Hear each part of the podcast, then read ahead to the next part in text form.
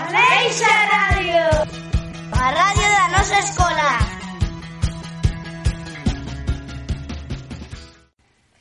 Ola, moi bons días a todos e a todas. Hoxe, Rihanna, Roberto e eu, Sara de Sexto A, volvemos aquí para entrevistar a algúns profesores e profesoras e algúns compañeiros e compañeiras nosos para preguntarlles algunhas cousas sobre o seu verán. E agora vamos a comezar. Ola Xia, que tal? Moi bons días. Ola, moi bons días. Vamos facerche algunhas preguntas sobre como é o teu verán. Comecemos? Soches vacacións? No teu verán? A onde? Ola, bons días. Pois mira, sí, a ver, solo mos facer sempre algo, pero polo xeral non a opción de irse de Galicia non entra dentro dos nosos plans en verano, é moi raro. Poucas veces nos vamos daqui, porque considero que en Galicia temos moi boas playas, e, e por aí por aí adiante que hai moitísima xente non, non entra dentro dos nosos plans non, normalmente, co cual si me vou de vacacións e por aquí por Galicia sempre me quedo Con quen soles pasar o teu verán? pois po, como todo o mundo ou case todo o mundo ca familia co meu marido, meu pequeno e logo, bueno, tamén estamos cos primos cos tíos ca abu- os abuelos cos amigos, bueno, un pouquiño cos de sempre, por decirlo así cos da casa Cales son as túas actividades do verán? Bueno, pois creo que a todos ir á playa, bañarnos, tomar o sol, cando nos deixaban ir de terrazas e tomar algo. Eh, teño moitas ganas deste ano, mira, vou vos contar que teño moitas ganas de probar o paddle surf.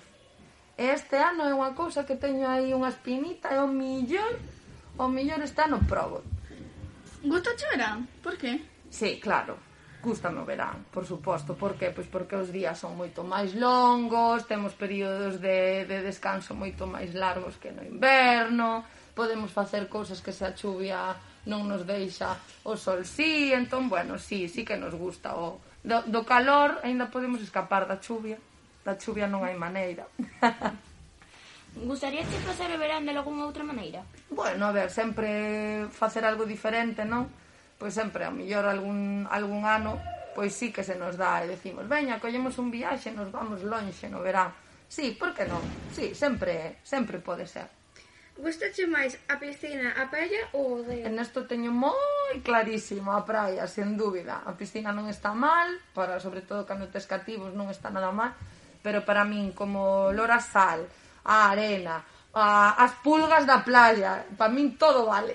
As rocas, as, as cunchas, todo, sí, prefiro o río dame moitísima grima. Non son capaz, non sei vos, pero meterme na auga do río é unha cousa que me, me non podo, non podo. A vida de Lucía é che moi interesante e agora seguiremos falando con outras profesoras. Ola Chus, que tal? Moi bons días. Moi bons días. Vamos facerche algunhas preguntas sobre como é o teu verán. Comezamos? Soches vacacións no teu verán? A onde? O meu verán paso todo o verán nun camping en Sanxenxo, Con quen sois pasar o teu verán? coa miña familia. Cales son as túas actividades do verán? As actividades de verán, pois mira, eh, dormir moito, ler moito e ir á praia. Gusta o verán? Por que? A min encanta o verán, por que? Pois porque hai bo tempo, porque temos moito tempo libre. Gustaríaste pasar o teu verán de algunha outra maneira? Bueno, eh, a ver, a min gusta meu pasar o verán así, pero ir ao Caribe tampouco estaría nada mal. Mm. Gustache máis a piscina, a praia ou o deo? A, pra- a praia, desde logo, sempre praia. Eh, mo- moitas grazas, Chus. De nada. E agora Eh, seguiremos con outros profesores. Ola Alejandro, que tal? Moi bons días. Bos días, que tal? Vamos facerche algunhas preguntas sobre como é o teu verán. Moi ben. Comezamos? Soches vacacións no teu verán? A onde? Eh, antes eh, soía ir máis a menudo, de viaxe a algún lado, pero ahora levo unha temporada que, que, que non fun a ningún lado. Eh, o verán pasado, por exemplo, xa pola situación un pouco que hubo da pandemia, eh, fai dous veráns tampouco fun a ningún lado. Disfruto pola zona. Con quen sois pasar o teu verán? pois eh, sobre todo coa familia e eh, bueno, despois tamén disfrutar un pouco cos, cos amigos eh, con primos eh, e bueno, con, con, con coñecidos Cales son as túas actividades do verán? sobre todo ir á playa tomar o sol, si podo eh, gustame facer actividades acuáticas, como por exemplo practicar surf, paddle, pa- paddle por exemplo, paddle surf. Eh, bueno, facer un pouco de todo. ¿Gusta Xogar ao Chumela? fútbol. Ai, perdón. No, no, sigue. Vale, xa está. ¿Gusta Chumela? ¿Por qué? Encántame. Pois porque é o tempo en que soemos descansar un pouquiño e desconectar un pouco da, da nosa rutina. Gustaríache pasar o verán de algunha outra maneira? Non, eu xa disfruto con como paso o verán. Gustache máis a piscina, pero eu o río. Gústame máis a praia e o río. A piscina non, non me gusta tanto. Moitas grazas por estar aquí un poquinho con nós e agora seguiremos con máis profesores. Nada, pois moitas gracias a vos por esta entrevista tan amena e, e facételo moi ben. Gracias. Hola Raquel, ¿qué tal? Muy buenos días. Bos días.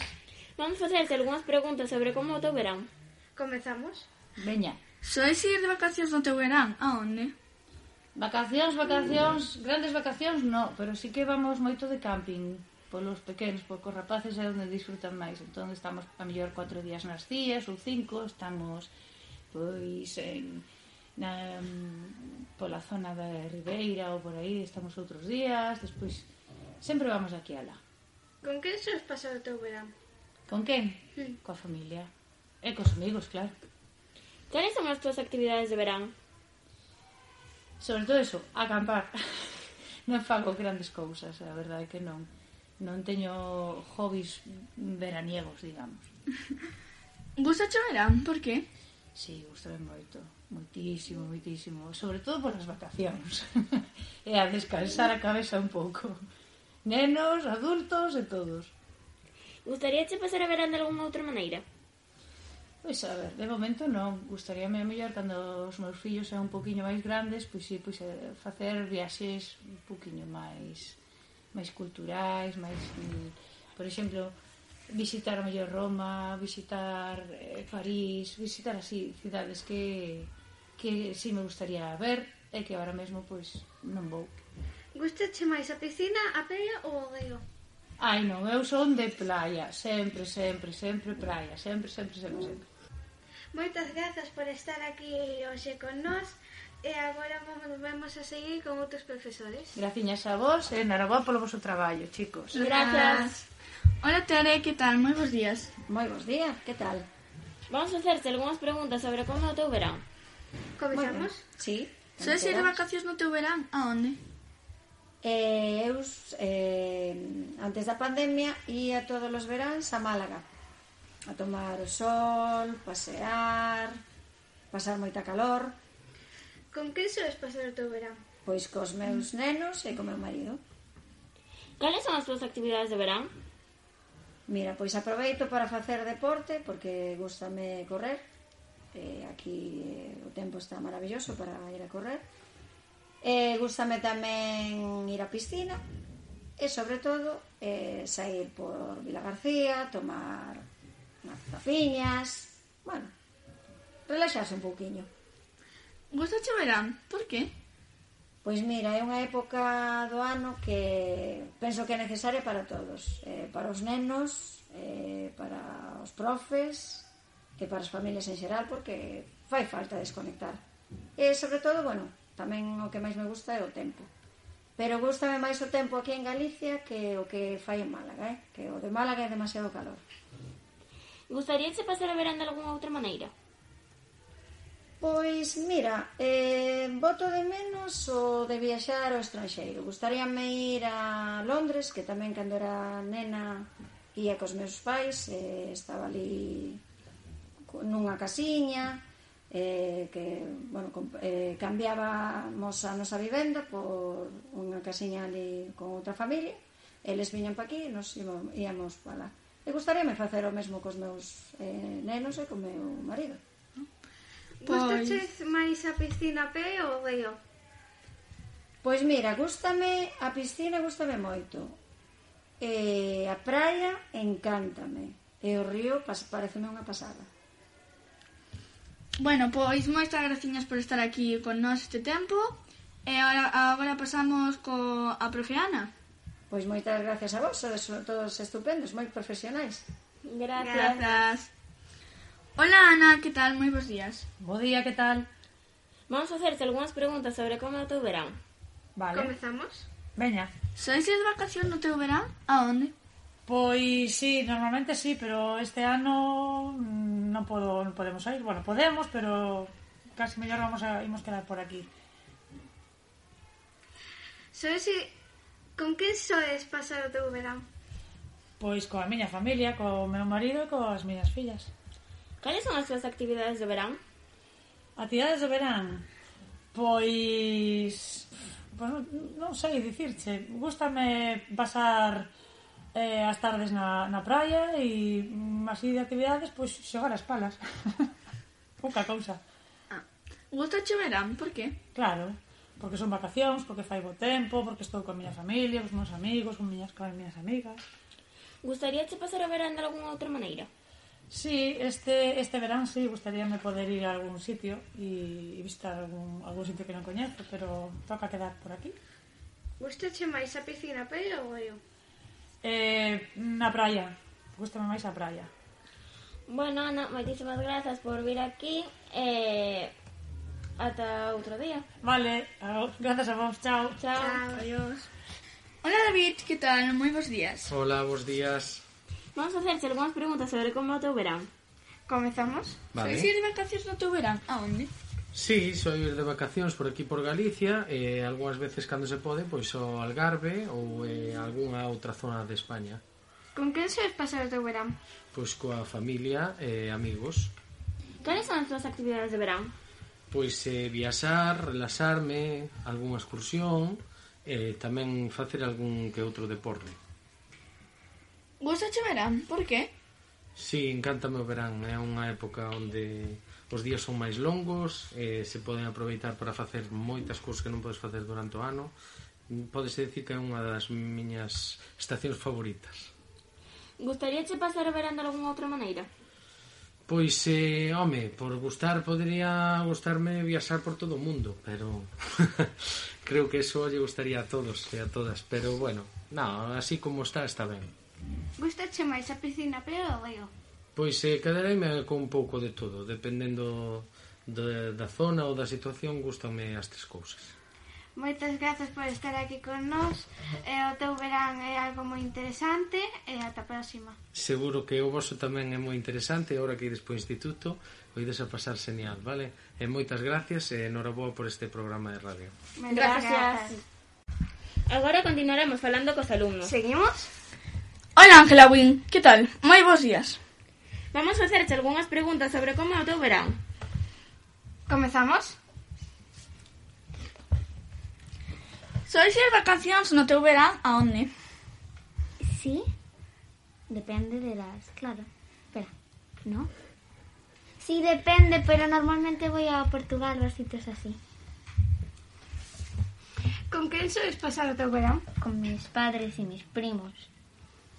Cales son as, o- a tu- as túas actividades favoritas do verán? Eh, mis actividades favoritas do verán eh, son ir á praia e a eh, piscina. ¿Gusta che verán? ¿Por qué? Eh, sí, porque é o momento que me podo bañar e fai calor. Gustaríache pasar o teu verán de alguna outra maneira? Gústame como paso agora. Gustache máis a piscina, a praia ou o río? A praia.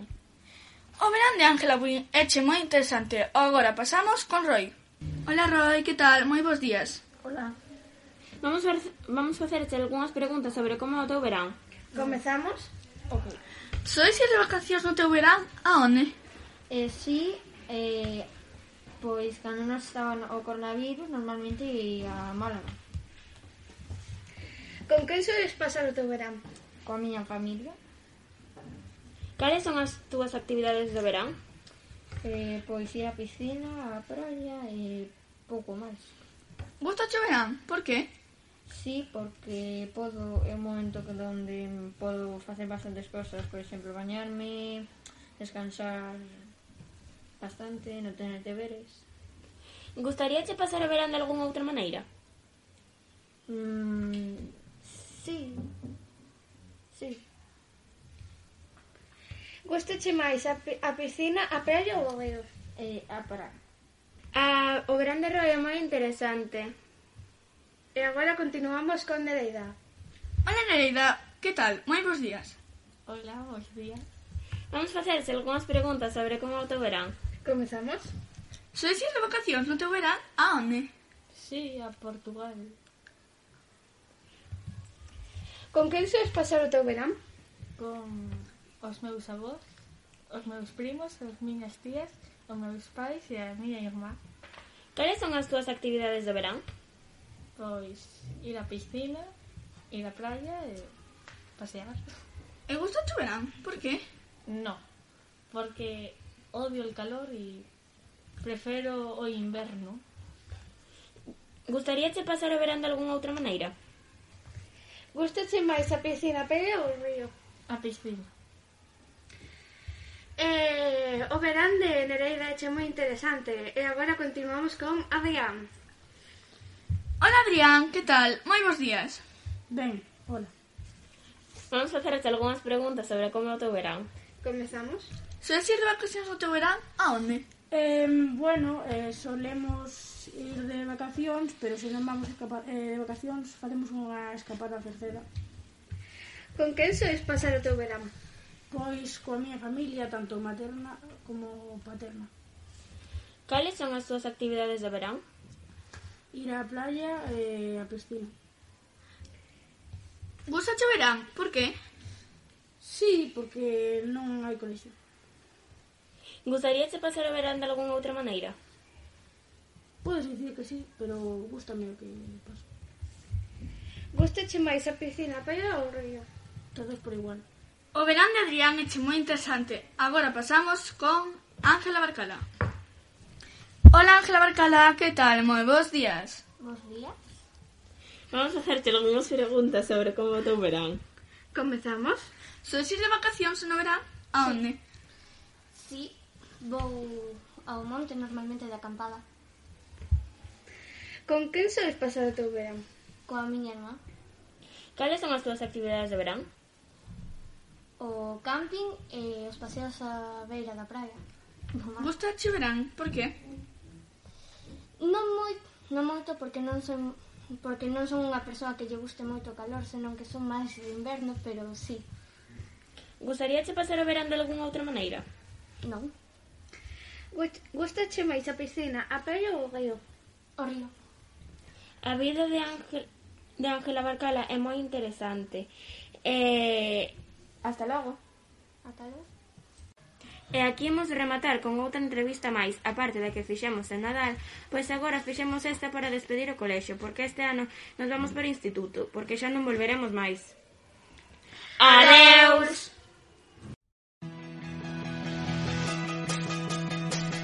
Ameixa Radio. A radio da nosa escola.